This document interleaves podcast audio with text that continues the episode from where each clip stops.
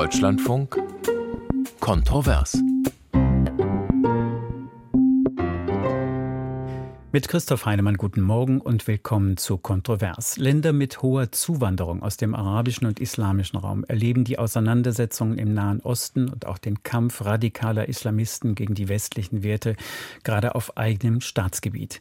Beispiele der vergangenen Woche. Islamistische Mordanschläge in Frankreich und Belgien. In Frankreich wurden mehrere Flughäfen wegen Bombendrohungen gesperrt.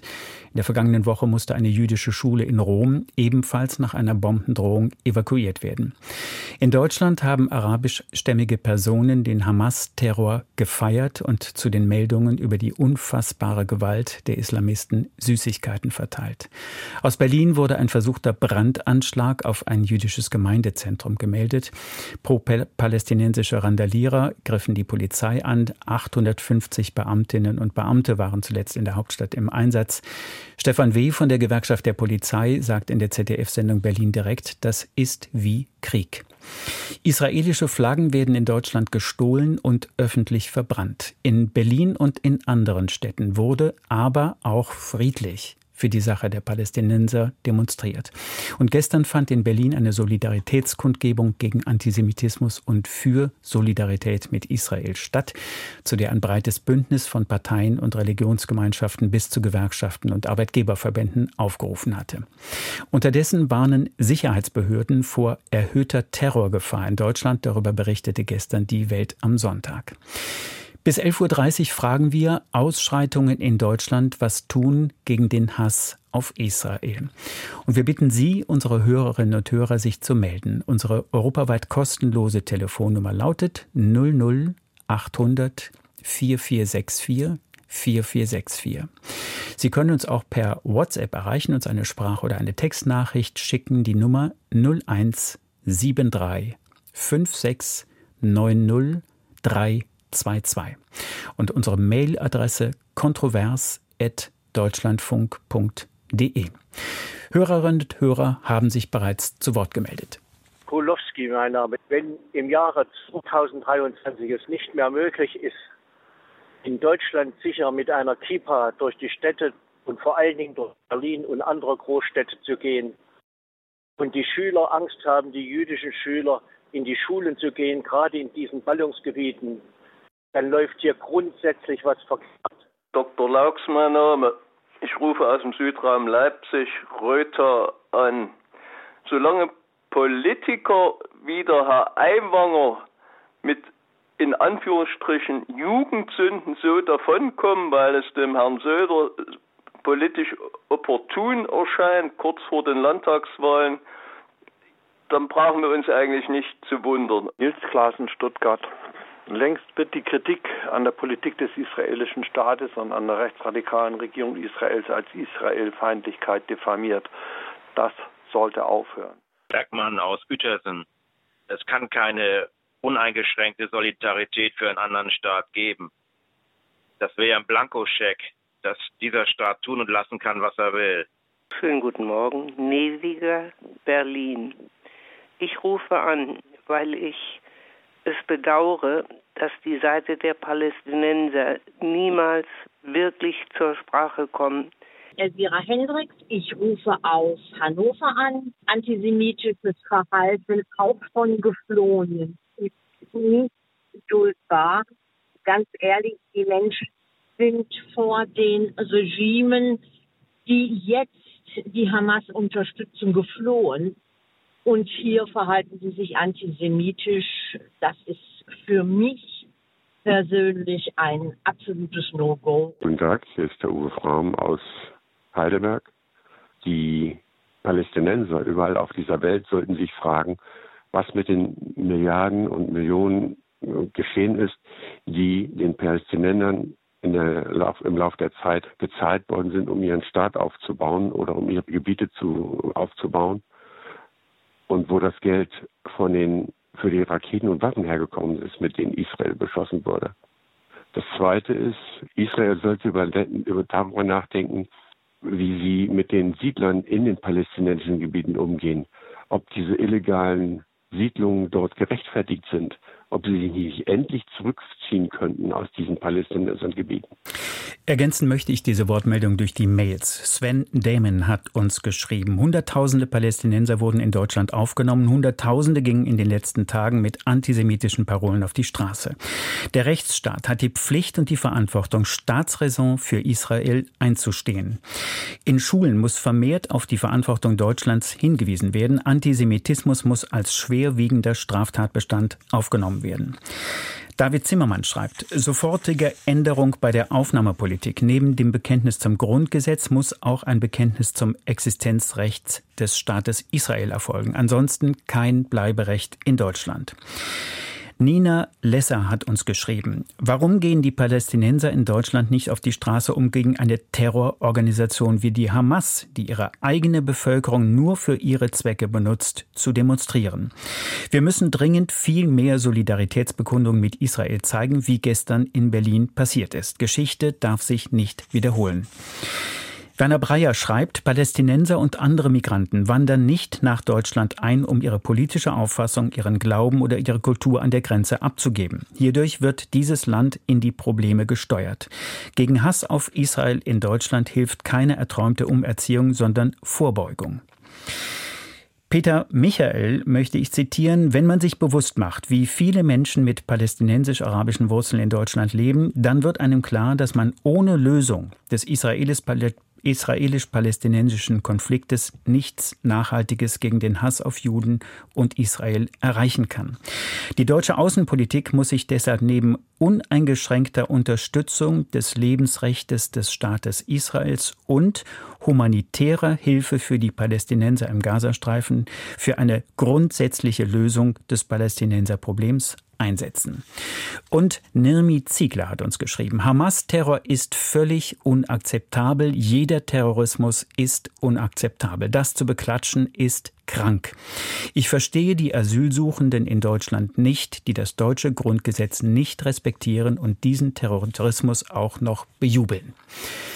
Ich begrüße unsere Gäste. Mechtilde Wittmann, CSU, Mitglied des Bundestagsausschusses Inneres und Heimat, ehemalige Integrationsbeauftragte der bayerischen Staatsregierung, Juristin, Wahlkreis Oberallgäu in Bayern. Guten Morgen. Frau Wittmann, hören Sie uns? Das ist Hallo? im Moment nicht der Fall. Guten Morgen, Frau Wittmann. Ich höre Sie gut. Wunderbar. Mohanad Al-Hanak, FDP, stellvertretendes Mitglied in eben diesem Bundestagsinnen- und Heimatsausschusses, stellvertretender Vorsitzender der Parlamentariergruppe arabischsprachiger Staaten des Nahen und Mittleren Ostens. Er ist von Beruf Fachmann für Entwässerungsmanagement und bei der letzten Bundestagswahl trat er im Wahlkreis Deggendorf in Bayern an. Guten Morgen, Herr Al-Hanak. Einen wunderschönen guten Morgen. Sebastian Fiedler, SPD, Mitglied des Bundestagsausschusses Inneres und Heimat, wie die beiden anderen genannten, ehemaliger Vorsitzender des Bundes deutscher Kriminalbeamter, Kriminalhauptkommissar. Sein Wahlkreis ist Mülheim, Essen in Nordrhein-Westfalen. Ich grüße Sie, Herr Fiedler. Schönen guten Morgen. Frau Wittmann, was geht Ihnen durch den Kopf, wenn Sie von Freudenfeiern in Deutschland nach dem 7. Oktober hören und wenn Sie die Bilder der anti-israelischen Ausschreitungen und von Aktionen gegen jüdisches Leben in Deutschland sehen?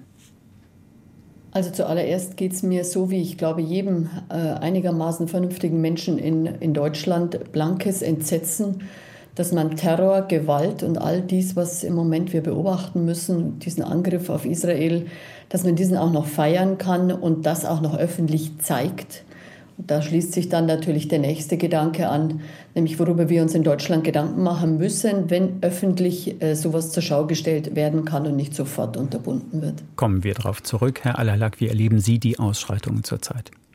Also ich muss echt sagen, dass ich sehr enttäuscht und betroffen bin. Äh, ich meine, ich werde das auch nie verstehen durch meine eigene Geschichte, äh, dass Menschen äh, so einen Angriff feiern können, auch noch natürlich mit Süßigkeiten und alles drum und dran, wo ich doch mit meiner Geschichte, ich kam mit elf Jahren aus dem Irak.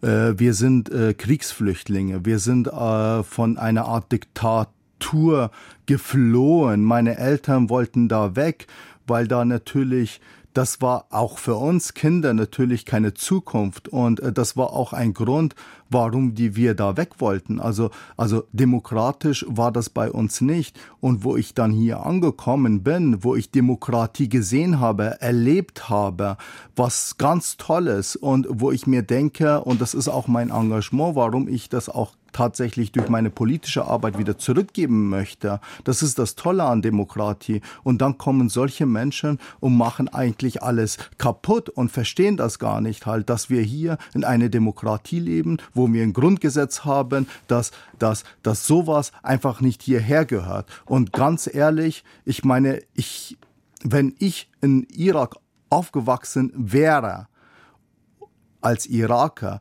in, in eine Diktatur. Ich will nicht wissen, wo ich gelandet äh, wäre. Ich will, ich denke, dass ich ein komplett anderes Leben gehabt hätte.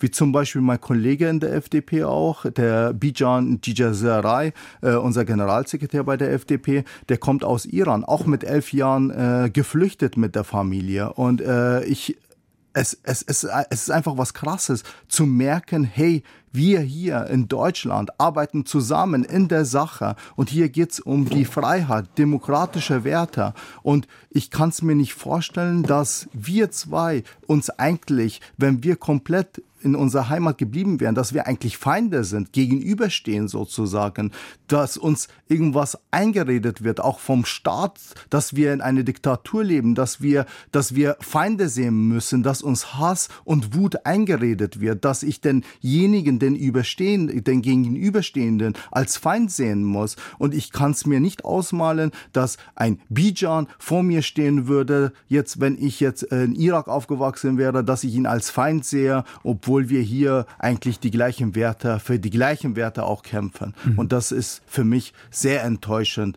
zu sehen, was da aktuell jetzt eigentlich läuft. Mhm. Herr Fiedler, die Gewerkschaft der Polizei spricht von Krieg. Überrascht Sie die Gewalt auf den Straßen? Das sollte man lassen. Ehrlich gesagt, wer jetzt hier auf deutschen Straßen von Krieg spricht, der verhöhnt das, was da wirklich vor Ort, glaube ich, stattfindet. Äh, auf der anderen Seite darf man das äh, natürlich gleichsam nicht schönreden, sondern wir haben viele, viele, viel zu viele verletzte Polizisten zu beklagen gehabt, denen ich von hier aus nochmal alles Gute wünsche. Ich hoffe, dass sie schnell genesen werden. Ähm, ich wundere mich nur in Teilen, und ich meine jetzt nicht meine beiden Vorredner, sondern um andere Teile der öffentlichen Debatte, die teilweise so ein bisschen Überraschung durchblitzen lassen. Das darf eigentlich nicht sein. Also wir dürfen nicht so tun, als wenn uns das Ausmaß von Antisemitismus, das wir in Deutschland haben und das jetzt hier in diesem speziellen Fall sich auf den Straßen wiederfindet, überrascht. Das wäre ein bisschen verlogen. Also wir haben nun wirklich so viel schwarz auf weiß äh, schon zu Papier gebracht gehabt. Wir haben äh, Expertenkommissionen im Bundestag gehabt, die das alles aufgeschrieben haben, Mittelstudien. Also wir wissen das im Prinzip alles und wir wissen, dass solche Konflikte äh, sich sehr schnell auf unseren Straßen wiederfinden können. Gleichermaßen ähm, ist sozusagen die Aufgabe jetzt umso größer, weil die, wenn wir bei den Polizeibehörden bleiben wollen, die natürlich das als eine von vielen Aufgaben derzeit haben. Und das hat sich jetzt, glaube ich, am letzten Wochenende nochmal stark äh, manifestiert. Herr Alalak, welche Folgen haben diese Taten für die vielen zugewanderten Menschen, auch aus arabischen und islamischen geprägten Ländern, die hier nach den Werten des Grundgesetzes leben und wie Sie es gerade geschildert haben, die zum Teil hergekommen sind, um nach diesen Werten leben zu können? Wir haben einen Rechtsstaat und Antisemitismus hat bei uns keinen Platz, ganz ehrlich. Und das wird Konsequenzen haben angefangen mit der deutschen Staatsangehörigkeit. Das ist auch ein äh, Faktor, der eine große Rolle spielt. Äh, Leute, die unser Grundgesetz achten, die passen da rein. Und diejenigen, die es verachten und einfach unsere Grundwerte nicht annehmen wollen, die haben einfach keinen Platz bei uns. Mhm. Und diese, die, die, die, die ganzen Ausschreitungen oder auch jetzt, äh, wenn man auf Demos guckt, wo wirklich vereinzelte Flaggen von der IS sozusagen auch zu sehen sind. Also ganz ehrlich, das verstehe ich einfach nicht und das muss Konsequenz haben. Die werden auf jeden Fall unseren Rechtsstaat sozusagen zu spüren bekommen. Das muss Konsequenz haben. Frau Wittmann, besteht die Gefahr, dass alle Menschen aus islamisch geprägten oder arabischen Ländern unter Generalverdacht gestellt werden jetzt? Also ich glaube, diese Gefahr besteht von äh, allen demokratisch denkenden Menschen nicht. Allerdings haben uns die letzten Wahlen gezeigt, dass wir sehr, sehr vorsichtig sein müssen, dass wir am sehr extremen rechten Rand mittlerweile eine Einstellung und eine Haltung haben, die wir als gemeinsam im Übrigen als Politiker auf keinen Fall äh, akzeptieren dürfen. Wir schätzen, und da darf ich ganz äh, persönlich auch den Kollegen von der FDP, Herrn Al-Halak, äh, erwähnen, den ich sehr schätze aus dem Innenausschuss und aus seinem Handeln dort und aus seinen Aussagen. Ähm, ich, wir schätzen die Bereicherung, die uns durch islamische äh, Mitbürgerinnen und Mitbürger in diesem Land ebenfalls äh, äh, eben dabei ist, wovon wir profitieren, was uns gut tut. Worauf wir achten müssen, ist, dass es keine Integration in islamische Parallelwelten gibt, wie das in Teilen der Fall sein könnte, wenn wir nach Neukölln schauen. Mhm.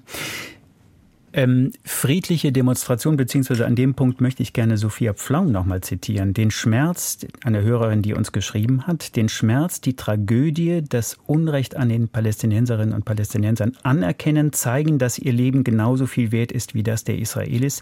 Nicht Antisemitismus und berechtigte Kritik an der Siedlungspolitik und der Politik Israels pauschal gleichsetzen, das zu benennen und dagegen zu demonstrieren, scheint in Deutschland tabu zu sein. Ähm, Herr Fiedler, friedliche Demonstrationen für die Rechte der Palästinenser und gegen Krieg, das muss man nochmal ganz klar sagen, sind zusätzlich und ausdrücklich, sind zulässig und ausdrücklich vom Grundgesetz geschützt. Ja, ich kann mich nur nicht an so viele Demonstrationen erinnern, bei denen das so stattgefunden hätte, muss ich sagen. Vielleicht habe ich die verpasst. Also ich habe welche gesehen, ähm, ich, ne, also mit der Einschränkung, dass ich natürlich nicht jede Demonstration wahrgenommen habe. Also ich habe äh, mitbekommen, dass weit über 40 Demonstrationen rechtssicher verboten werden mussten und das auch so passiert ist. Und ich habe wahrgenommen, dass viele Spontanversammlungen stattgefunden haben, bei denen man dem Terror geherrlicht hat. Äh, und ich habe wahrgenommen, dass nicht klar genug ausgesprochen wird, dass es hier nicht um das Verhältnis von äh, Israelis und Palästinensern geht, sondern um eine gottlose Terrororganisation, die man eher mit dem IS gleichsetzen kann, nämlich um die Hamas. Darum geht's. Und in diesem Atemzug, ehrlich gesagt, haben nach meiner Wahrnehmung irgendwelche anderen politischen Fragen, was Israel wann, wo auch immer gemacht hätte, überhaupt keinen Raum. Dafür ist kein Platz. Hier geht es ausnahmslos um Terror und das muss so benannt werden. Und wer hier auch nur im Ansatz einem solchen Terror huldigt, macht sich erstens strafbar und Demonstrationen, die so etwas zum Inhalt haben, sind zu verbieten. Und zwar nach meiner Einschätzung, anders als das teilweise jetzt in den letzten Tagen in Nordrhein-Westfalen ausgegeben worden ist, von Anfang an. Das hat in Hamburg auch geklappt. Das ist so ein Streitpunkt, wo ich glauben würde, da würde ich mir auch mal Null Toleranz wünschen, wie in anderen Fragen auch. Wir sind gespannt. Darf ich kurz ein, bitte, ich, Frau, Frau Wittmann, bitte. Einige, Herr Fiedler, wenn ich Sie ergänzen darf, und ich hoffe, Sie sind da auch meiner Meinung, uns sind sofort aufzulösen, sofort, wenn Sie sich nur Absolut. ansetzen. Mhm. Absolut, vollkommen richtig. Wir sind gespannt auf die Meinung von Herrn Favier, der uns zugeschaltet ist. Guten Morgen. Guten Morgen. Bitte schön. Ja, also mir, mir ist es aufgefallen, die letzten Zeiten, da gibt es Demonstrationen für Palästina, ein bisschen was für das, für die Leute und das Volk, was dort wohnt. Und immer kommt die Sache, das ist äh, anti-israelisch, äh, das ist gegen die Juden und so. Wenn, wenn man für Palästina demonstrieren will, für die Leute, die, die jetzt es so schwer haben, äh, wie darf man das tun? Ja, auf also, jeden Fall nicht so, wie Herr Fiedler es gerade beschrieben hat. Herr Fiedler, wollen Sie es nochmal wiederholen? Wollen Sie nochmal darauf ja, eingehen? Ja, ja, ist doch, ist doch vollkommen das, klar. Das Negative habe ich schon, das Positive hätte ich gern. Wenn, wenn das so wäre, das habe ich gerade gesagt, jeder kann das tun. Und äh, ich glaube, es gibt auch keinen vernünftig denkenden Menschen, äh, der jetzt nicht an die Zivilbevölkerung äh, dort denken würde im Gazastreifen. Das ist ja nun auch tausendfach artikuliert worden, übrigens von den Israelis selbst ja auch. Ähm, da, da, kann es ja gar nichts gegen geben. Ich habe nur erwähnt, ich habe eine solche Demonstration nicht mitbekommen, sondern ich, alle, die, von denen ich zur Kenntnis genommen habe, haben sich dadurch ausgezeichnet, dass man im direkten Zusammenhang mit den Terrorakten der Hamas demonstriert hat. Und wenn man sozusagen dem huldigt, dann macht man sich hier strafbar. Entweder billigt man Straftaten oder es ist sogar Volksverhetzung. Und da habe ich die Erwartungshaltung, dass das hart strafrechtlich verfolgt wird. Und damit meine ich nicht nur die Polizei, die hier nach meiner Wahrnehmung eine gute Arbeit gemacht hat äh, in den letzten Wochen, sondern ich meine auch Staatsanwaltschaften und Gerichte. Solche Verfahren sollten nicht eingestellt werden. Herr Favier, ist Ihre Frage beantwortet? Ich kann, ich kann gerne auch noch dazu was sagen, Ben. Ja, ja das ist. Also ich kenne nur eine Demo, also ich, ich kenne nicht alle, ja. ich habe nur eine Demo aus dem äh, Rundfunk, ja, den Nachrichten und so. Das war in Frankfurt am letzten Samstag, glaube ich, war das, die ist gut gelaufen. Also nicht Verherrlichung von der Hamas oder von, de, äh, oder von den Anti-Israelisten, sondern für Palästina. Mhm. Herr Aber, ja. Herr Al-Halak, Sie wollten noch mal, Sie wollten noch was dazu sagen, bitte. Also, also ganz ehrlich, Versammlungsrecht ist unser Grundrecht. Das ist alles gut und verständlich. Aber mir geht's jetzt darum halt, es geht um einen Angriff auf Unschuldige. Unschuldige sterben, Kinder sterben und genau sowas wird auf einmal hier in Deutschland gefeiert. Und das ist etwas, was man verurteilen muss. Ich meine, es ging ja auch darum, dass man Süßigkeiten verteilt hat. Und, und ich, sag, ich sage persönlich, also mich hat's ja persönlich getroffen, wo ich mir denke, es ist nicht mehr in der Sache. Also es ist nicht mehr in der Sache. Man, man, man feiert so ein Abschaum. Also das geht einfach nicht halt. Das hat mit Versammlungsfreiheit nichts mehr zu tun. Das hat mit unseren Grundrechten nichts mehr mhm. zu tun. Also darum geht's ja eigentlich halt. Ja. Versammlungsfreiheit ist gegeben in Deutschland. Das bedeutet, solche Demos haben in der Vergangenheit immer wieder stattgefunden, auch wenn sie vielleicht zum Teil eskaliert sind. Aber zum großen Teil ist es ja so, dass es halt ganz normal stattgefunden hat. Aber, aber dass nach so einer Aktion, nach so einer Gegebenheit auf einmal das hier in, auf deutschen Straßen gefeiert wird, also das ist einfach unmenschlich und das verstehe ich einfach nicht. Mhm. Frau Wittmann, wie sollten Moscheegemeinden mit Gläubigen umgehen, die für den Terrorüberfall der islamistischen Hamas Verständnis aufbringen? Ja, da überfordern Sie mich fast ein bisschen, weil ich äh, jemand bin, der sehr äh, sensibel darauf reagiert, dass man die Menschen auch erreichen muss, weil nur dann erreichen sie etwas. Moscheegemeinden sollten selbstverständlich eine ganz klare Haltung einnehmen, eine ganz klare Haltung. Wie sie dieses ihren Mitgliedern beibringen können, wie sie sich so kommunizieren können, dass dieses auch wirklich befolgt wird, da bin ich ehrlicherweise zu wenig drin. Mir ist eines wichtig, diese Moscheegemeinden müssen unmissverständlich klar machen, wo die Haltung ist, dass solche Demonstrationen genauso wie die Haltung an sich vollkommen unerträglich sind und nicht geduldet werden in ihren Kreisen. Aber das, wie sie das umsetzen, da bin ich äh, nicht die richtige Ansprechpartnerin. Geschrieben hat uns Hans Merten. Wir müssen zweierlei unterscheiden, auch wenn da fließende Übergänge sind. Einmal Krieg, entsetzlich genug, dann aber Mord, Abscheulich, unbeschreibliches Abschlachten von friedfertigen, ahnungslosen Menschen, so geschehen am 7. Oktober von der Hamas an Menschen in Israel. Wer letzteres nicht entschieden verurteilt, ja sogar noch rechtfertigt auf pro-palästinensischen und antisemitischen Demonstrationen, muss bestraft und zur Rechenschaft gezogen werden. André Machon hat uns geschrieben, bei der aktuellen Berichterstattung kommt meiner Meinung nach der deutsche Antisemitismus zu kurz. Vor wenigen Wochen wurde ein Politiker mit Stimmenzuwachs gewählt, der schlimmsten Antisemitismus verbreitet hat und dies erfolgreich als Jugendsünde dargestellt hat oder darstellen durfte, steht hier. Und die Mail von Joachim Griebling. Dieses Thema ist nur lösbar, wenn auf der einen Seite die gemäßigten arabischen Staaten auf die Palästinenser Druck ausüben und die westliche Welt, allen voran die USA, Israel unter Druck setzt, endlich ernsthaft einen tragbaren Kompromiss auszuhandeln. Herr ähm, Fiedler, die äh, in Berlin wurden Häuser, in denen jüdische Mitbürgerinnen und Mitbürger leben, mit Davidstern bemalt. Systematisch haben das zuletzt die Nazis in Deutschland durchgeführt. Warum können unsere jüdischen Mitbürgerinnen und Mitbürger ihres Lebens nicht sicher sein? Da machen Sie eine sehr, sehr, sehr große Frage auf, weil das ein Punkt ist, den wir leider Gottes nicht erst in der, in der aktuellen Situation zu bedauern haben, sondern seit zu vielen Jahren. Das ist ja vorhin schon angeklungen. Wir haben eben Antisemitismus nicht nur in Bevölkerungsteilen, die aus arabischen Ländern zu uns gekommen sind, sondern wir haben sie im rechten Milieu, im linken Milieu, wir haben sie eben auch in der Mitte, wenn ich an die Mitte-Studie erinnern darf. Und äh, die Expertenkommission des Bundestages, ich glaube, die Der letzte sehr, sehr, sehr große, breite Bericht äh, ist aus der vorletzten Legislaturperiode, hat eine riesen Bandbreite von unterschiedlichen Handlungsempfehlungen aufgemacht. Und darauf muss man rekurrieren, weil man nicht irgendwie den Eindruck erwecken darf, dass dieser Zustand, den Sie zu Recht als äh, fürchterlich beschreiben, gerade für die Jüdinnen und Juden und Israelis in Deutschland, ähm, der lässt sich nicht durch eine einzelne Stellschraube lösen, sondern es geht im Prinzip von Fragen, die die Sicherheitsbehörden im Berichtswesen noch möglicherweise zu verbessern haben, bis hin zu Jugendarbeit und Bildungsarbeit. So breit so gefächert ist das Potpourri an Maßnahmen, die wir da tun müssen. Ähm, so sehr ich das bedauere und ganz gerne versuche, kernige, einfache Antworten Ihnen darauf zu geben. Mhm. So äh, schwer ist das jetzt im Moment. Aktuell, das will ich vielleicht nur sagen, ist eines ganz, ganz wichtig. Nach meiner Wahrnehmung, und wir haben uns das im Innenausschuss auch in der letzten Woche noch mal berichten lassen, ist es nun wirklich so, dass die Sicherheitsbehörden wirklich alles auf die Straße bringen und alles äh, möglich äh, machen, was irgendwie geht, um jüdisches Leben in Deutschland und das der Israelis hier so gut wie möglich zu schützen. Das muss man tatsächlich sagen. Die Sicherheitsbehörden tun alles in ihrer Macht Stehende, um das so gut wie möglich hinzukriegen.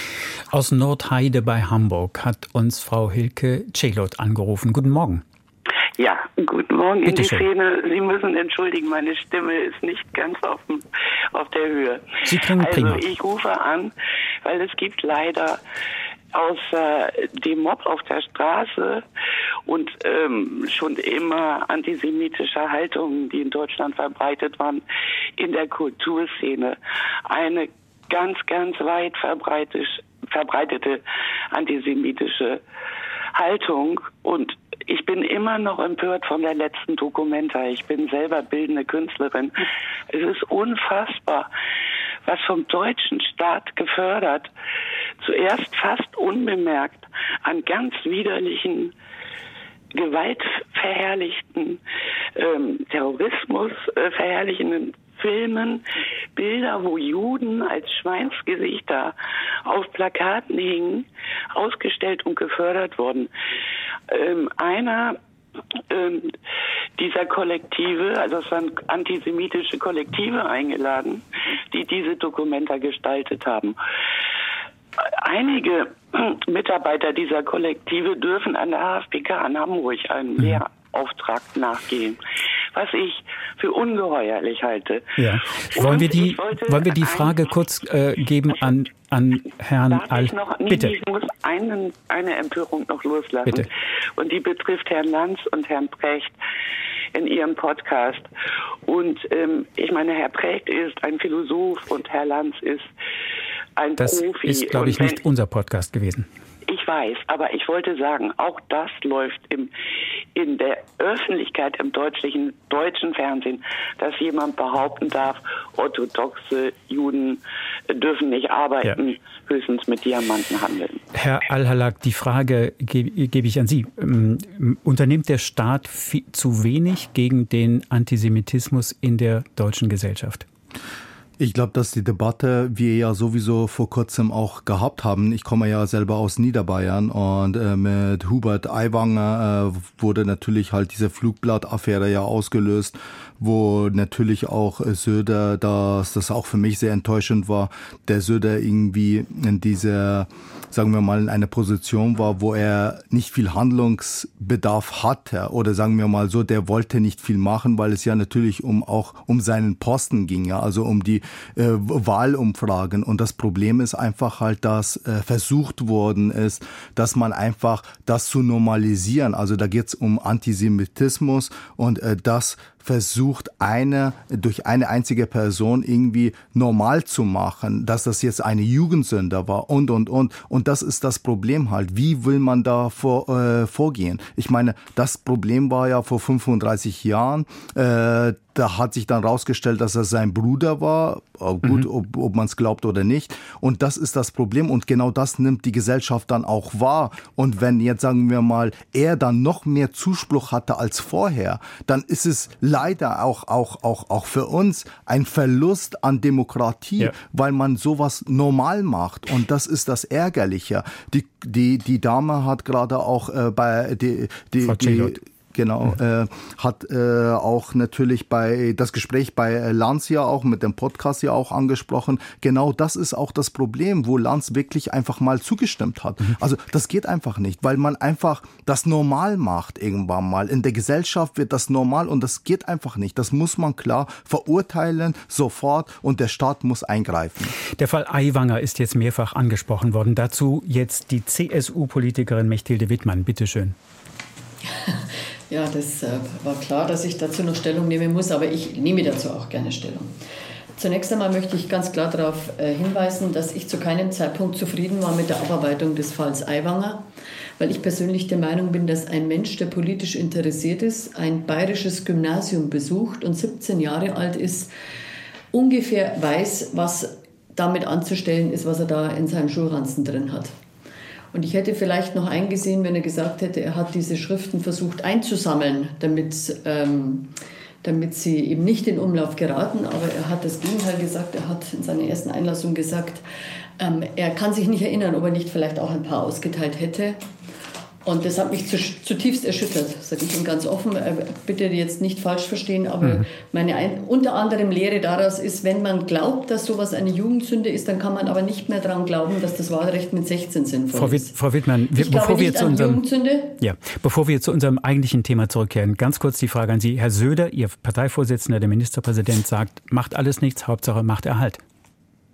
Nein, das hat er nicht gesagt. Das können Sie ihm auch nicht in den Mund schieben. Das hat er zu keinem Zeitpunkt gesagt. Aber er, er handelt so. Eine völlig andere. Nein, er hat eine völlig andere Herangehensweise gehabt, die aus, aus seiner Sicht leider hinterher bestätigt wurde. Er wollte genau das verhindern, was leider dann doch passiert ist, nämlich dass Hubert Aiwanger sich zum Opfer äh, einer Kampagne machen kann. Und das ist leider nicht gelungen, weswegen ich glaube, wir müssen auch in Bayern nochmal drüber nachdenken, wie die Wählerinnen und Wähler, die ich sonst sehr schätze und hochschätze, aber damit umgehen und reagieren, vielleicht muss man da auch noch mal mehr erklären. Okay, die Klammer schließen wir. Unser Thema lautet Ausschreitungen in Deutschland, was tun gegen den Hass auf Israel und uns hat Sami Tatli angerufen. Guten Morgen. Äh, ja, guten Morgen. Herr Tatli, bitteschön. Tat, Tatli, sondern Davut Tatli, genau, aber ist ja auch egal. Ja, guten Morgen. Ähm, also, ähm, ich bin äh, quasi, äh, ja, meine Eltern waren die erste Generation, Arbeitergeneration. Äh, habe hier alles durchgemacht, Schule, äh, Abitur, Studium, äh, Arbeit, alles Mögliche.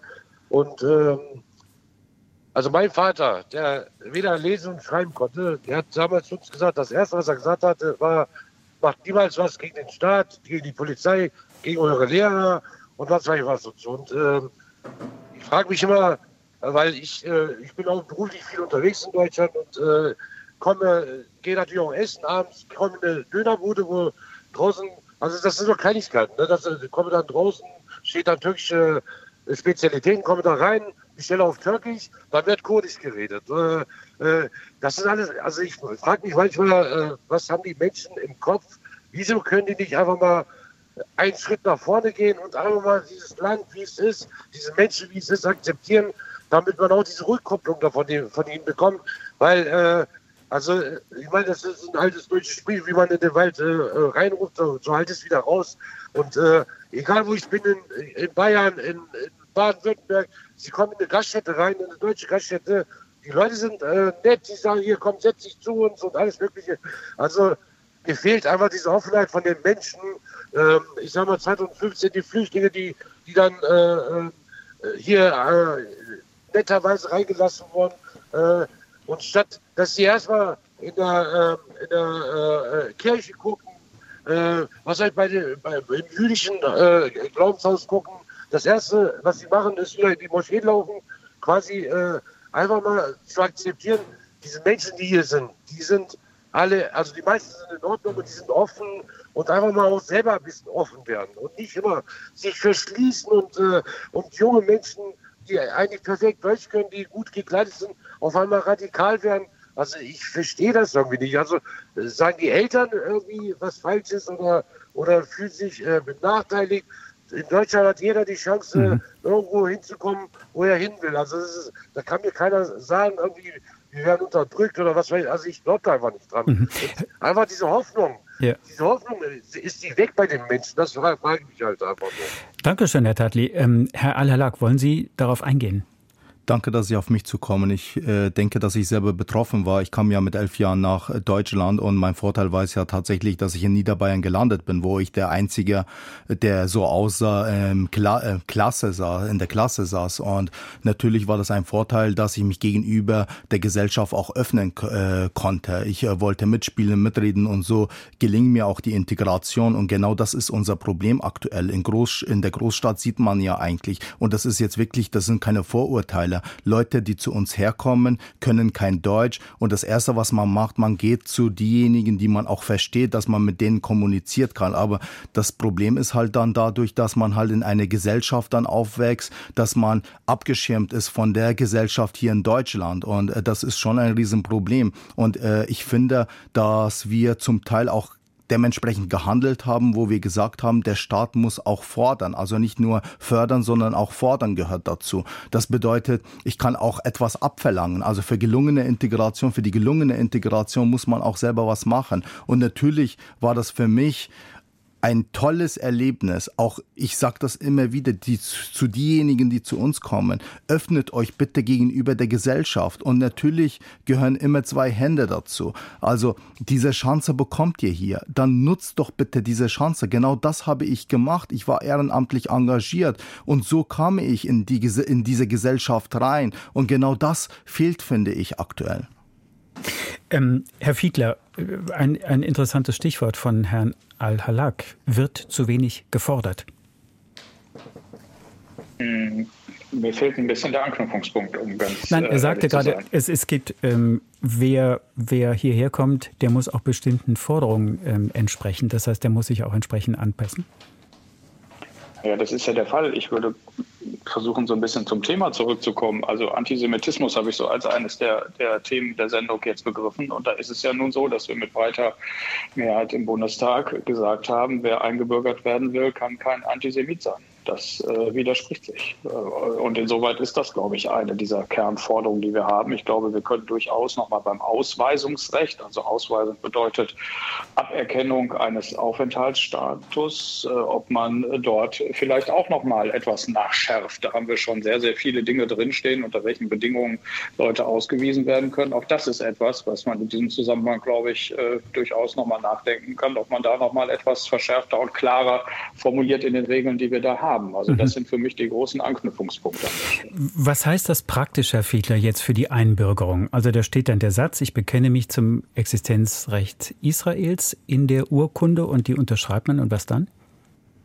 Das kann ich Ihnen nicht sagen. Also da, äh, da, da, bin ich noch nicht involviert und das werden wir sehen, wie sich das praktisch ausübt. Es muss ja hinterher le letztlich auch rechtssicher handhabbar sein. Ich glaube, etwas leichter ist es bei den Fragen, wo es andersrum ist, also wo wir über Ausweisung äh, diskutieren. Da sind das Dinge, die hinterher vor den Gerichten hinterher standhalten müssen. Wie das praktisch jetzt umgesetzt wird, wird eine interessante Frage sein.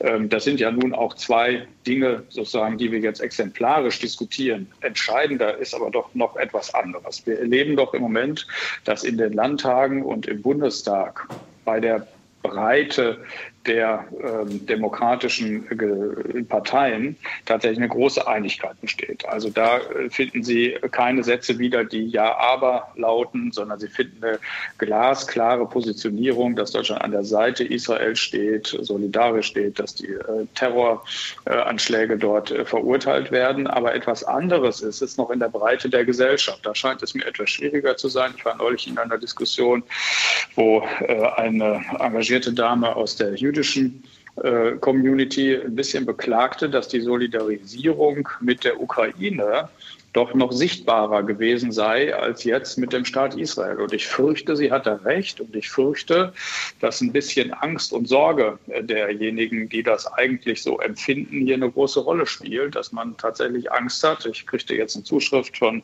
Menschen, die sich eine Israel-Flagge aus Solidarität an den Balkon gehangen haben und dann sofort Farbbeutel an der Fassade wiederfanden. Das ist, glaube ich, ein starkes Problem. Wir müssen, glaube ich, organisieren, dass die Masse in Deutschland, die äh, so empfindet, wie wir das heute hier, wir drei das hier heute äh, formulieren, dass die sich tatsächlich auch mutig trauen kann und das auch tut, um deutlich zu machen, äh, wie wir dazu stehen und äh, auch nach außen symbolhaft deutlich machen, dass wir an der Seite Israel stehen, um eben deutlich zu machen, dass die, die sich antisemitisch verhalten, die deutliche Minderheit sind, um die, die zurückzudrängen. Das scheint mir eine große Aufgabe zu sein. Das sagt sich jetzt laut äh, und leicht, aber ähm, es ist in der, in der Umsetzung, in der Breite der Gesellschaft, glaube ich, eine schwierige Herausforderung. Unsere nächste Hörerin ist Frau Dr. Uhl, die uns aus Nordhessen anruft. Guten Morgen. Ja, schönen guten Morgen. Bitte schön. Ähm, ich versuche mich kurz zu fassen. Ich möchte zwei Punkte ansprechen. Das eine, dass ich sehr dankbar für Ihre Sendung bin, in der unsere Demokratie endlich auch mal wirklich wertgeschätzt und äh, dieses auch äh, sehr, sehr äh, ja überzeugend äh, ausgedrückt wird. Ich bin dankbar, in dieser Demokratie zu leben, mache mir aber allergrößte Sorgen um ihr, äh, ihren Zustand und möchte auf ein Thema hinweisen, was mich seit Jahrzehnten beschäftigt. Äh, immer wieder wurde geleugnet, wenn Extremismus, Rechtsradikalismus, welcher Art mit Ismus hinten äh, auftauchte, wurde das offiziell geleugnet, ignoriert, bis sich Strukturen gebildet haben. Im rechtsextremen, Entschuldigung, im rechtsextremen Spektrum kann man das besonders schön sehen oder schlimm sehen, muss man sagen. Ähm, immer wieder war, waren Menschen, Politiker auch genervt, wenn man sagte, ja, aber guck doch mal dahin, was hier passiert an Feindlichkeit gegenüber bestimmten Minderheiten. Ich will jetzt gar keine bestimmte Minderheit ansprechen. Ich habe jahrelang in der Gewaltprävention äh, gearbeitet und habe mit Kindern, Lehrern und Erziehern gearbeitet wir müssen, und ich weiß, dass Herr Fiedler da ein ganz großer äh, Anhänger auch dieser Theorie ist und auch Praxis, äh, da bin ich auch sehr froh drüber, wir müssen wirklich endlich strukturell dieses Thema verankert in unserer Gesellschaft, die Breite der Gesellschaft. Was nützt es, wenn wir in Sonntagsreden hören, ja, äh, wir erkennen das Recht von XY an. Die Breite der Gesellschaft muss mitgenommen, mitgenommen werden. Wir müssen wirklich strukturelle äh, Maßnahmen ergreifen, dass Prävention in, in dem frühesten Rahmen beginnt und nicht nur in Sonntagsreden. Mhm. Solange Lehrer zum Beispiel ihre Fortbildung noch selber bezahlen müssen, die sich mit Gewaltprävention stimmt doch was. Ja. Solange Menschen, die auf solche Missstände hinweisen, äh, stillgelegt werden, weil man das nicht sagen sollte, um niemanden zu diskriminieren. Ich bin absoluter Anhänger von Nichtdiskriminierung. Aber man muss doch benennen, wenn Menschen bedroht werden. Ich hörte das eben mit der Flagge. Ähm, ich kenne es aus anderen Bewegungen, die ich selber auch mitvertreten habe, zum Beispiel Anti-Atom-Bewegung, äh, wie schnell man da in, ja. in, in, eine Schusslinie gerät. Frau Uhl, also Prävention bitte strukturell ja. verankern auf eine neue Art und Weise, sonst geht diese Demokratie den Bach runter. Darf ich, vielen Dank dafür. Darf ich äh, den ersten Teil Ihrer Frage an Frau Wittmann weitergeben? Frau, Frau Uhl sagt ja, es wurde systematisch weggeschaut und es konnten sich immer Strukturen bilden, sei es jetzt ähm, im, im äh, islamistischen Bereich oder eben auch bei dem Antisemitismus, der in der deutschen Bevölkerung sehr breit ähm, äh, verankert ist. Warum wurde da systematisch weggeschaut? Die Frage ist nicht warum, weil schon die Aussage falsch ist und deswegen ist das Warum falsch. Ich weiß nicht, welche Tätigkeit Frau Uhl ausübt, dass sie eine Insiderkenntnis hat, wann weggeschaut oder nicht weggeschaut wird. Ich selbst war schon seit 2013 in Bayern im sogenannten parlamentarischen Kontrollgremium und weiß deswegen, dass und zwar nicht nur in Bayern, sondern deutschlandweit und egal unter welcher Regierung nicht nur nicht systematisch weggeschaut wurde, sondern systematisch versucht wurde, die Dinge aufzuspüren, wo sich etwas verfestigen kann und das, wenn es schon nur ganz wenige Leute waren. Gleichzeitig haben wir aber, ich darf das mal etwas suffisant unterlegen, auch immer das Geschrei nach Datenschutz und sonstigem. Das heißt, Sie müssen auch immer aufpassen, wie weit dürfen Sie quasi in, in die Menschen dringen und, und prüfen, wo sich etwas erbilden könnte. Nein, es wurde nicht systematisch weggeschaut. Es wurde sehr systematisch versucht, in jeder Art von Extremismus äh, zu finden, ob sich da etwas verfestigen oder finden könnte, was für uns, für unsere Bürgerinnen und Bürger und vor allen Dingen auch für jede Art von Minderheiten schwierig sein könnte. Und deswegen gibt es kein Warum, sondern im Gegenteil. Es ist so im Übrigen ein zweiter falscher Satz. Ähm, jedenfalls in Bayern, ich kann es für andere Bundesländer nicht beantworten, wird die Fortbildung, die Lehrerfortbildung Bildung, was Extremismus betrifft, selbstverständlich bezahlt und dafür freie Tage gewährt. Auch diese Aussage war bedauerlicherweise diesbezüglich jedenfalls falsch. Frau Uhl dazu nochmal zwei unterschiedliche Wahrnehmungen. Ähm, das eine ist, dass zum Beispiel im Bereich Rechtsextremismus natürlich weggeschaut wurde. Wie hätte sich sonst ein NSU beispielsweise bilden können? Äh, ich könnte mehr Beispiele nennen. Äh, ich bin nicht in Bayern, ich bin in Hessen und ich weise auf Sachen hin, die ich selbst erlebt habe. Also kann äh, die Kollegin da nicht sagen, dass ich da falsch liege. Aber natürlich kann man eine andere Meinung haben. Das ist schon richtig. Ich plädiere einfach dafür, dass strukturell sehr, sehr viel mehr in der Prävention verankert wird, auch gesetzlich vielleicht verankert wird. Das hat nichts mit fehlendem Datenschutz zu tun, sondern Prävention zeichnet sich ja dadurch aus, dass man gar keine äh, äh Prozesse braucht, wo mhm. man dann tatsächlich eindringen muss sondern man bemüht sich ja genau das zu verhindern. Und, und Wegschauen auch ja. unterscheiden, Frau Uhl. Herr Fiedler, ja, darf ich, ich mit Prävention ja, ja auch Herr Fiedler, darf ich an dem Punkt Sie noch mal ins Gespräch? Lehrerinnen und, und Lehrer warnen ja vor einem gefestigten antisemitischen genau. beziehungsweise gegen mhm. Israel und jüdisches Leben gerichtetes Weltbild bei vielen Jugendlichen auch und vor allem auch mit Migrationshintergrund. Ähm, was ist da schiefgegangen, wenn die schon in die Schule kommen? Also bevor ich das beantworte, was schiefgegangen ist, ich bin kein Pädagoge, deswegen müssten Sie die Frage vielleicht was dazu in, in, diese, in, diese, in diese okay. Richtung richten. Ich will nur etwas anderes sagen, mit dem, wenn ich das ergänzen darf. So, so ganz kann ich der Kollegin Wittmann nicht zustimmen. Dann, äh, ansonsten wäre es ja nicht so, dass wir sozusagen nochmal genauer hingucken und die Sicherheitsbehörden nochmal in der Vergangenheit hingeguckt haben, welche Taten, zum Beispiel Mordtaten, tatsächlich doch einen rechtsextremen Hintergrund hatten. Da gab es ja von Medienvertretern andere Zellarten als von Behörden. Da ist ja nochmal nachgeschärft worden. Also es gab schon da etwas an Nachholbedarf. Wenn ich äh, von Hessen anfangen wollte, da würden mir tatsächlich auch sehr, sehr viele Negativbeispiele einfallen, die jetzt hier unseren Rahmen sprengen. Ich will nur darauf hinweisen, dass wir deswegen ja ein Demokratiefördergesetz machen und dass wir deswegen diese Programme wie Demokratie leben ja mit sehr, sehr viel Geld unterlegt haben und dass gerade deswegen ja ein wichtiges Anliegen der Regierung ist, dass wir diese Fördermaßnahmen, von denen wir jetzt gerade gesprochen haben, in puncto Prävention verstetigen. Das ist ja ein Unding,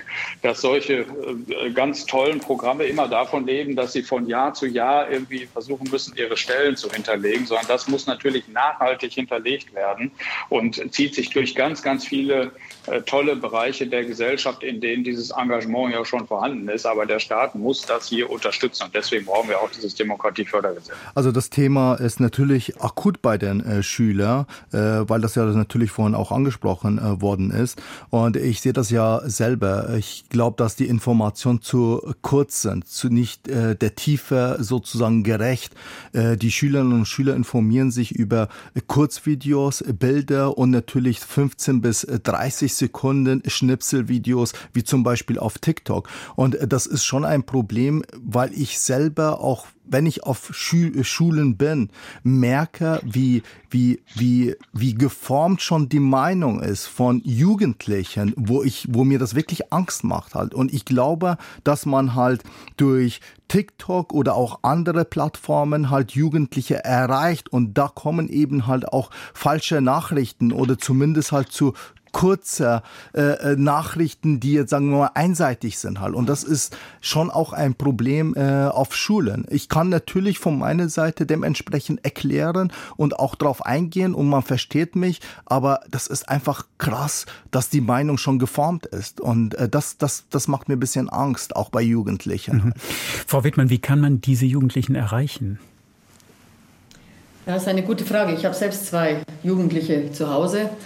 Ähm, ich glaube tatsächlich, wir müssen versuchen, auch in die Schulen noch mal ein Stück weiter zu gehen. Prävention ist etwas, was meines Erachtens sehr früh anfangen muss, in einfacher Sprache, in Eingänglichkeit. Und ich glaube, das ganz Entscheidende ist, dass wir hier an die Empathie der Kinder und Jugendlichen zunächst einmal appellieren, je jünger sie sind, weil das, glaube ich, über das Herz das erste Erreichbare ist, um Verständnis dann für die Fakten, die dahinter liegen, zu wecken. Und dann geht es tatsächlich um eine möglichst hervorragende geschichtliche Aufklärung und um eine gute Bildung in diesem Zusammenhang. Das ist für mich einer der entscheidenden Punkte der Prävention. Und für mich immer ein zweiter Punkt ist aber auch klarzustellen, was wir nicht dulden in diesem Staat. Und dieses Nicht-Dulden auch durchzusetzen, das gilt im Übrigen in jedem Bereich des Staates. Wir dürfen es nicht zulassen, dass unser wirklich funktionierender, funktionierender demokratischer Rechtsstaat, der auf guten Füßen steht, ich glaube, da sind wir uns alle einig, dass diese unterhöhlt wird, egal aus welcher Richtung. Und das konsequent zu zeigen, das wird nochmal eine erneute Aufgabe sein, die wir zusätzlich leisten müssen. Was heißt konsequent zeigen? Das bedeutet, dass wir Dinge, die sich gegen Recht und Ordnung in unserem Land richten, auch entsprechend konsequent verfolgen und nichts unter dem Siegel dessen, das ist ja vielleicht nicht legal, aber so ein bisschen legitim und das muss man aushalten, durchlassen, äh, sondern im Gegenteil, gerade in diesen Zeiten müssen wir zeigen, es gibt Regeln, es sind gute Regeln, hinter denen wir gemeinsam stehen als demokratische Parteien. Und diese wiederum müssen durchgesetzt werden. Ich persönlich plädiere in diesen Monaten schon seit längerem dafür, dass ich glaube, wir brauchen auch einen erneuten Konsens und vielleicht einen Gipfel zwischen Judikative, Exekutive und Legislative, damit wir wirklich mit einer Sprache auch dann später in den Gerichtsurteilen sprechen können, wenn es darum geht, unsere Regeln durchzusetzen. Herr Fiedler, ähm, soweit die Theorie. Viele Bürgerinnen und Bürger empfinden das so, wenn etwas entsprechendes passiert, dann hört man volle Härte des Gerichts oder Schnellverfahren und dann passiert nicht viel oder gar nichts bis zum nächsten Vorfall. Ja, das liegt ein bisschen daran, dass dieses Bild immer wieder so erzeugt wird. Ich teile das in wesentlichen Teilen nicht. Der Deutsche Richterbund würde Ihnen hier, glaube ich, auch vehement widersprechen. Wir haben halt eben die Situation, dass Richterinnen und Richter eben frei sind in ihrer Entscheidung. Und ich äh, hoffe jedenfalls, wir sind uns einig darin, dass wir das auch weiterhin so wollen. Vielfach ist es eben so, dass sie im einzelnen Fall darauf gucken müssen, warum äh, und aus welchen Gründen Richterinnen und Richter so oder so entschieden haben. Das finde ich ein bisschen schwierig insoweit. Was ich äh, etwas anders sehe, ich, die Situation äh, in Bezug auf die Forderung, die Bundesjustizminister Buschmann richtigerweise aufgemacht hat, der nämlich äh, gesagt hat, es darf in, in bestimmten Situationen sinnvollerweise nicht zu Einstellungen von Verfahren kommen, aus Gründen der Überlastung, die in den Ländern insbesondere der Fall sind. Die Strafjustiz, also namentlich Staatsanwälte und Staatsanwälte, sind in vielen Bundesländern schlicht zu wenige vorhanden. Und aus lauter Verzweiflung stellen sie dann eben bestimmte Strafverfahren ein, die eigentlich verfolgungswert wären. Wir haben gute Erfahrungen in den Ländern gemacht, wo wir spezialisierte äh, Sonderdezernat, also Sonderstaatsanwälte und Staatsanwälte haben, die sich mit bestimmten Phänomenen, das könnte eins sein, sich besonders um antisemitistische Straftaten zu kümmern, die sich damit beschäftigen, da führt es in aller Regel eben auch im Ergebnis dazu, dass dort auch am Ende erstens schnellere und zweitens konsequentere Strafverfolgung möglich ist. Also diese großen Überschriften helfen nicht so richtig, sondern man muss wirklich gucken, wie man da die Justiz dann auch besser organisiert. Aus Karlsruhe ruft Herr Haug an. Guten Morgen. Hallo, guten Morgen Bitte die Runde und auch an alle Zuhörer. Meine Punkte äh, sind drei für diesen heutigen, äh, fürs heutige Thema. Und zwar, was mir nicht gefällt, ist so ähm, das Selbstverständnis, sagen wir mal, der israelischen Vertreter, dass es nur eine Sichtweise geben darf. Also Demokratie ist schon auch, dass alle Seiten gehört werden und dass jeder seine Ansicht schildern darf. Und ähm, also das wäre mir wichtig. Und dann als zweites, die Hamas jetzt auszuschalten, dass es nie wieder zu solchen barbarischen Taten kommen kann, äh, ist gut, mache ich einen Haken dahinter. Aber was dann? Und da finde ich, da muss Israel dann schon auch sagen, wie wird dann der Gazastreifen? Sie sagen nur, er wird anders sein. Aber wie anders? Also wird es dann friedlicher zugehen? Wie will man das, das Machtvakuum dann auffüllen? Wird dann wird es dann mehr ähm, mehr Akzeptanz der palästinensischen ähm, Allgemeinregierung geben. Und der dritte Punkt ist, ähm, das war ja heute auch schon ein paar Mal angesprochen, das Thema Dokumenta und Antisemitismus. Ich war auf der Dokumenta und ich habe mich gefragt, was erwartet mich, weil ja das, das Antisemitismus-Thema da schon ziemlich in den Medien unterwegs war. Und dann habe ich festgestellt, dort gehen die Leute zu Tausenden irgendwie so durch die Dokumenta und es findet nirgendwo ein, kein Plakat, keine Demo, also von Antisemitismus dort auf der Veranstaltung gar nichts. Und dann hat man das Gefühl, das findet so ein bisschen in so einer medialen Parallelwelt statt. Mhm. Das sind meine drei Herr Alala, greifen wir einen auf. Ähm, Herr, Herr Haug sagte, alle, also die gesamte Bandbreite des Problems müsse dargestellt werden. Ist das im Moment so einseitig? Haben Sie den? Nein, es ist nicht einseitig. Das Problem ist ja dabei, keiner redet jetzt über Palästina. Es geht um die Hamas die sowas gemacht haben und das verurteilen wir. Also darum geht's ja aktuell. Und äh, ich äh, würde auch gerne äh, das noch sagen. Ich sitze ja als Stellvertreter auch als Vize in der Parlamentsgruppe für arabischsprachigen äh, Staaten und ich habe mich äh, bis heute dreimal sogar mit dem Botschafter aus Palästina, also das, das ist der Gesandte aus Palästina hier in Berlin auch zusammengesetzt. Natürlich sucht man auf beiden Seiten Lösungen. Also man redet ja von dieser Zwei-Staaten-Lösungen und, und, und.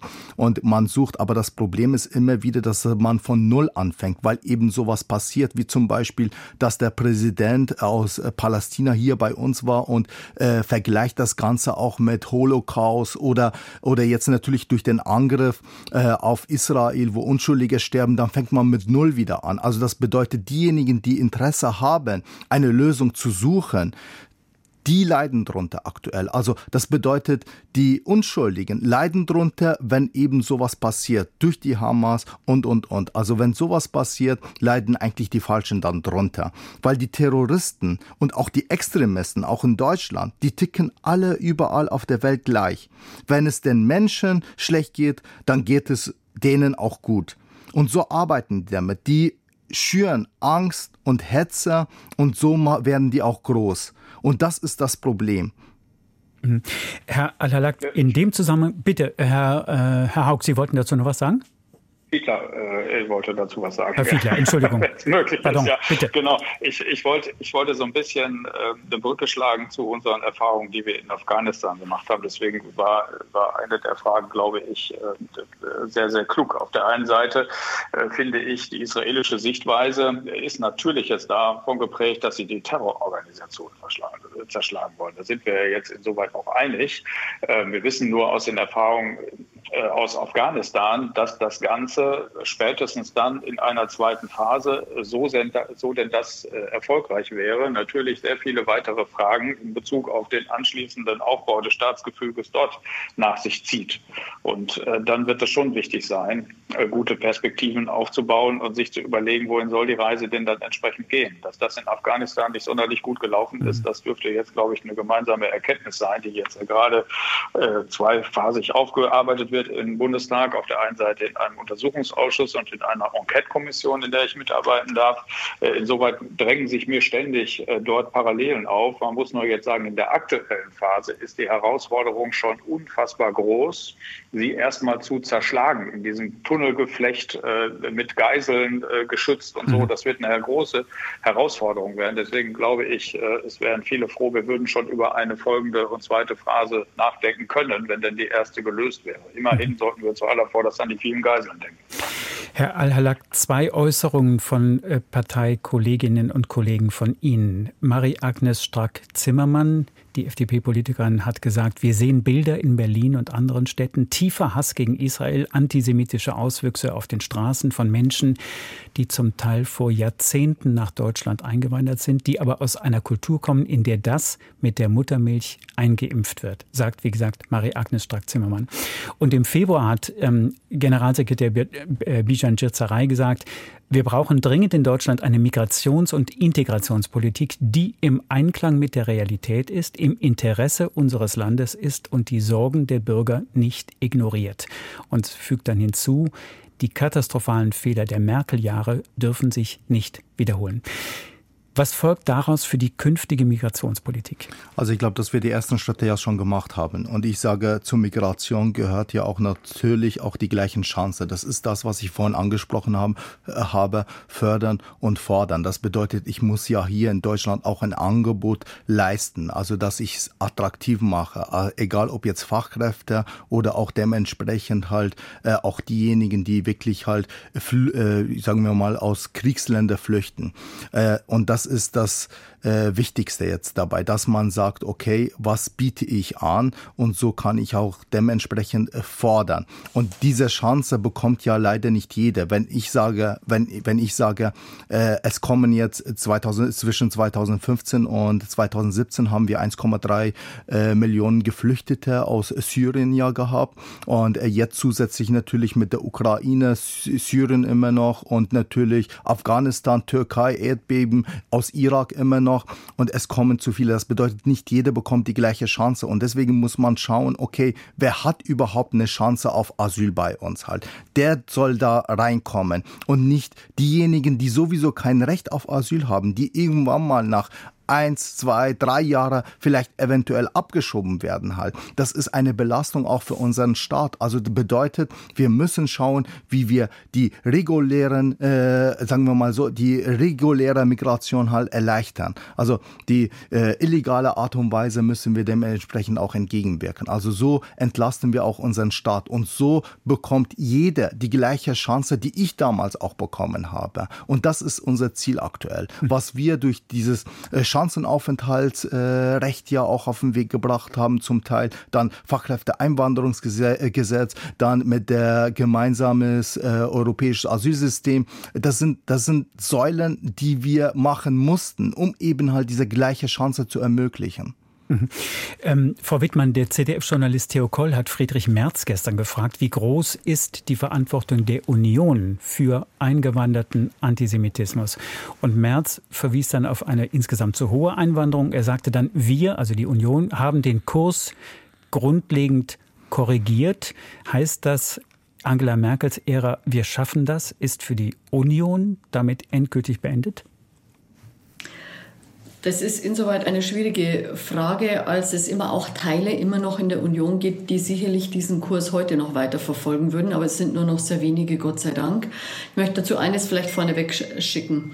2015 in dieser unglaublich prekären Situation, in dieser Nacht, wenn ich so sagen darf, war der erste Impuls sicherlich der richtige, diesen Menschen in Ungarn zu helfen. Was danach gefolgt ist, hat, haben wir alle gesehen. Und hier hat gerade, Sie haben eine CSU-Politikerin eingeladen, die CSU unmissverständlich davor gewarnt, dass man sofort wieder hätte handeln müssen. Das ist sicher so nicht vollzogen worden, wie sehr weite Teile und ich hoffe jetzt der absolut überwiegende äh, Teil der Union dieses sieht. Und wir hoffen, dass wir das korrigieren können, sehen aber der, bei der derzeitigen Ampelregierung überhaupt keine Chance durchzudringen äh, und sind entsetzt, dass wir die Fakten äh, jetzt inzwischen haben, die dazu helfen, dass es wenigstens mal Gespräche gibt.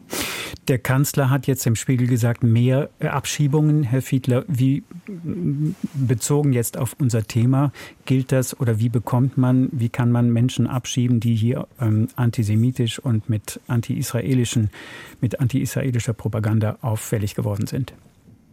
Ihnen da jetzt äh, eine Einsatzantwort drauf gäbe, der äh, wäre aus meiner Sicht. Äh, Abschiebung ist ein unfassbar komplexes Thema. Es kann Ihnen niemand sagen, aus welchen unterschiedlichen Gründen das jeweils scheitert. Also die Innenministerin hat ja deutlich gemacht, es geht jetzt beim Abschiebegewahrsam darum, das ein bisschen zu verlängern und den Behörden bessere Handlungsmöglichkeiten zu geben. Aber es ist ein unfassbar komplexes Gefüge, weil es jeweils davon abhängt, welche Leute sie vor sich haben, welche Staatsbürgerschaften sie haben, welche Aufnahmebereitschaft in den jeweiligen jeweiligen Ländern der Fall ist. Dann haben wir auch noch eine nicht ganz triviale Zuständigkeitsorganisation innerhalb des Föderalismus, wo äh, teilweise in Teilen eben die Ausländerbehörden und teilweise der Bund und die Bundespolizei zuständig sind. Das BAMF haben wir dann noch im ganzen Spiel. Dann haben wir noch die Grundsituation, dass die Verwaltungsgerichte in Deutschland sehr, sehr unterschiedlich äh, professionell damit umgehen, während sie in Rheinland-Pfalz sehr schnell sind mit viereinhalb Monaten in der ersten Instanz, ist das eben in anderen Ländern in der Nähe von Berlin sind es fast vier Jahre. Also ich will nur auf ein paar dieser, Sie nur auf ein paar dieser Stellschrauben hinweisen. Es geht jetzt darum, tatsächlich an den Stellschrauben so schnell wie möglich zu drehen, bei denen wir die Handlungsmöglichkeiten in der Hand haben. Aber es ist häufig eben ein Zusammenspiel mindestens mal zwischen Bund und Ländern. Mhm. Maria Kehl ruft uns an. Guten Morgen. Ja, guten Morgen. Ähm, hier ist ähm, Maria. Ähm, und zwar, ich äh, arbeite in, in, der Pflege und ich wollte kurz eine, eine Szene, Szene schildern ähm, auf der Arbeit im Krankenhaus. Dass, ähm, ich habe einen jungen Kollegen, der äh, äh, selber Muslim ist und ähm, Anfang 30, ähm, sehr nett und sympathisch, aber ähm, als, äh, als wir auf das Thema Israel kamen und den Konflikt, äh, sagte er, er Israel gehöre äh, nur den Palästinensern und äh, äh, zum Hintergrund, wir sind eine ähm, gemischt jüdische Familie. Also der Vater meiner Kinder ist äh, jüdisch und ich habe äh, das dem widersprochen und gesagt, dass äh, Israel gehört beiden, äh, also Juden und Palästinensern und ähm, ja, und äh, da ist mir einfach aufgefallen, dass da äh, in der Integration auch noch Arbeit zu leisten ist. Also das dass er wohl diese Einstellung hatte, dass es ähm, allein den Palästinensern gehört und ähm, ja, dass es einfach wichtig ist, dass äh, die jungen Leute aus muslimischen Ländern da einfach ähm, besser integriert werden und ähm, mhm. dass das ein Teil der, der Integrationsarbeit sein sollte. Herr Alalak, was, was raten Sie Frau Kehl und vielleicht vielen anderen ähm, Hörerinnen und Hörern, die also ähnliches. Ich, äh, nein, aus, aus Kehl. Ich komme aus Kehl. Entschuldigung, pardon. Mhm.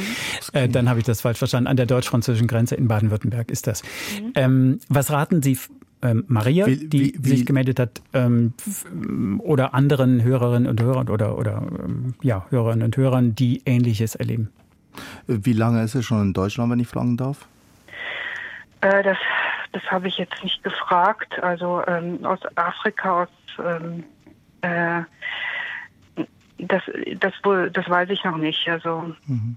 äh, ja, ich glaube, ich glaube, dass es echt ein generelles Problem ist, was ich ja auch vorhin auch angesprochen habe, dass es so einseitig ist. Die Information erfolgt einseitig. Man meint, also man sieht jetzt nicht den Angriff jetzt, sondern sozusagen nur Palästina und Israel. Und natürlich hat es jetzt mit der Geschichte was zu tun. Und so positioniert man sich dementsprechend sehr schnell, wenn es halt derjenige ist, der, sagen wir mal, Islam geprägt ist, äh, sagen wir mal, äh, Muslime ist, äh, der hat sich auch dementsprechend schon positioniert aber, aber mir fehlt eben in dem Fall ja auch die Information auf der anderen Seite. Und äh, ich bekomme selber ja Nachrichten, auch auf Social Media, oh, wie ich mich positioniere. Hey Leute, hier geht's um Menschenleben, hier geht's um Unschuldige, hier geht's nicht darum, wie ich mich positionieren soll. Und diese Position soll ja eigentlich jeder haben. Wenn es, wenn es um Unschuldige geht, um Kinder, wenn es ums Kinder, mhm. wenn es ums Kinder geht, wenn es um Kinder geht, dann äh, ist unsere Position als Demokratie Demokraten, freie Demokraten sowieso dann klar halt. Und äh, das, das, das, das muss man denen auch dementsprechend auch zeigen und zumindest auch informieren halt, dass das eben halt eine andere Seite auch gibt halt, was, was vielleicht eventuell halt, das sind ja auch nur Menschen halt, aber, aber, aber das ist das Problem. Ich mir, also das macht mir auch ein bisschen Angst und, und, und das ärgert mich und es bricht mir wirklich das Herz, wenn ich sehe, dass man auf einmal nicht mehr von Menschen redet, sondern einfach nur von, von einem Staat und mit durch, durch die Geschichte sozusagen begründen. Also ganz ehrlich, hier geht es um Menschenleben halt auf beiden Seiten. Und da sollte man sehr vorsichtig sein, wie man sich dementsprechend auch äußert. Also ich finde, ich finde, dass da einfach die Informationen einfach zu kurz sind, zu äh, einseitig sind. Äh, und genau das muss man dementsprechend auch entgegenwirken und zu informieren. Und das muss man nicht mit Gewalt machen. Das geht auch ganz normal in der Diskussion. Und ich bin mir ganz sicher, wenn derjenige, der sich dann dementsprechend so äußert und wenn ihn, wenn man ihn klar macht, dass das eine andere Seite auch gibt und diese andere Seite sind auch, sind auch nur Menschen, dann wird auch derjenige auch dementsprechend einsichtig und vielleicht auch die Denkweise auch anders. Man muss eben darauf hinweisen, wenn ich das nur ganz kurz noch ergänzen darf, dass es ja auch türkische Staatsmedien gibt. Also das ist für mich so ein prominentes Beispiel für diese Desinformation wie TRT Deutsch oder so, die von morgens bis abends ja. eine äh, einseitige Desinformationskampagne machen. Ich habe jetzt die, die Seite mir gerade nochmal aufgerufen, da steht dann, Terror kommt von Israel und dererlei. Das ist wirklich unerträglich, was sich in sozialen Netzwerken dort wiederfindet. Und man muss eben bei jeder sich bietende Gelegenheit deutlich machen, dass das eben in wesentlichen Teilen Propaganda Propaganda und Desinformation sind, die in diesem Fall hier vom türkischen Staat äh, auf Deutsch wohlgemerkt äh, hier hereingetragen werden. Ganz zum Schluss das Thema nochmal geweitet. Ähm, 2015 schrieb ja die Polizeibeamtin Tanja Kamburi, selbst Tochter griechischer Einwanderer, ein Buch über ähm, Blaulicht, Deutschland im Blaulicht, Notruf einer Polizistin. Und wir haben jetzt über Einwanderung und, und äh, Migration und Einbürgerung gesprochen. Ihre These, junge Männer mit Migrationshintergrund und Migranten aus Afrika und dem Nahen Osten bereiteten der Polizei immer die meisten Probleme und würden immer mehr. Und wolle man die Kontrolle über ganze Viertel nicht verlieren, dann müssten alle Behörden zusammenarbeiten und, wie sie das formuliert hat, endlich Härte zeigen. Frau Wittmann, endlich Härte zeigen? Wie? Ähm, Härte zeigen ist keine Frage von äh, hier das Gewaltmonopol des Staates auszureizen, sondern Härte zeigen ist Konsequenz in erster Linie und diese Konsequenz sollte bundesweit einheitlich sein. Äh, vielleicht, äh, vielleicht darf ich voranschieben, ich mag nicht, wenn man sagt, bereiten immer. Es gibt kein immer, es gibt keine Pauschalisierung. Es sind immer Gruppen oder ja, da kann man das Wort immer sagen. Äh, und deswegen glaube ich, oder fast immer, und deswegen glaube ich, sollten wir da vorsichtig sein. Aber da, wo solche Handlungen und Straftaten und ähnliches und auch sich verfestigende Abweichungen von unserem System, von unserer Demokratieordnung sich darstellen, da muss die Polizei möglichst einheitlich im ganzen Staat hart mit Konsequenzen durchgreifen, im Sinne von eben konsequent und auch entlang des Gesetzes, wie es geht, deeskalieren so lange möglich, aber sofort konsequent, wenn nicht mehr anders machbar. Herr Al-Halak dazu? Genau, also ich äh, kann meine Kollegin nur recht geben. Ich meine, es geht jetzt hier äh, darum, dass man konsequent, ich sage das immer wieder, diese Leute, die zu uns kommen, jeder bekommt auch diese, die gleiche Chance. Derjenige, der es nicht nutzt, der unser Gesetz nicht achtet, der eben sich dann so verhält, der hat einfach keinen Platz bei uns, ganz ehrlich halt. Und ich würde das jetzt nicht pauschal sagen. Ich wurde gestern, ich habe gestern einen Taxifahrer gehabt, der tatsächlich aus Palästina, äh, er ist hier geboren in Deutschland, aber seine Eltern kommen auch aus Palästina. Und er hat gesagt, das ist Thema Nummer eins bei uns zu Hause. Und ich ärgere mich. Und, und das ist einfach widerlich, was er gerade hört. Da, wär, da wird doch mit Hass und Hetze irgendwas äh, weiterverbreitet arbeitet, wo jeder mit Wut blind wird sozusagen halt und ebenso auch dann handelt. Und genau das ist unser Problem, glaube ich, auch in Deutschland, dass man einfach zu durch kurze Informationen halt eine Meinung dann hat, durch, hart, äh, durch Hass und Wut werden eben Extremisten ja auch groß. Und das ist deren einziger Inhalt. Und so. Der überwiegende Teil der Leute, die zu uns gekommen sind, lebt gut mit uns zusammen und arbeitet hier. Das möchte ich am Ende doch noch mal rausstellen. Wichtiges Schlusswort. Genau. Sebastian Fiedler. Dank außerdem Sebastian Fiedler von der SPD, Muannad Al-Halak von der FDP, Mechthilde Wittmann von der CSU. Danke den Hörern Hörerinnen und Hörern. Danke den Gästen. Kontrovers mit Christoph Heinemann.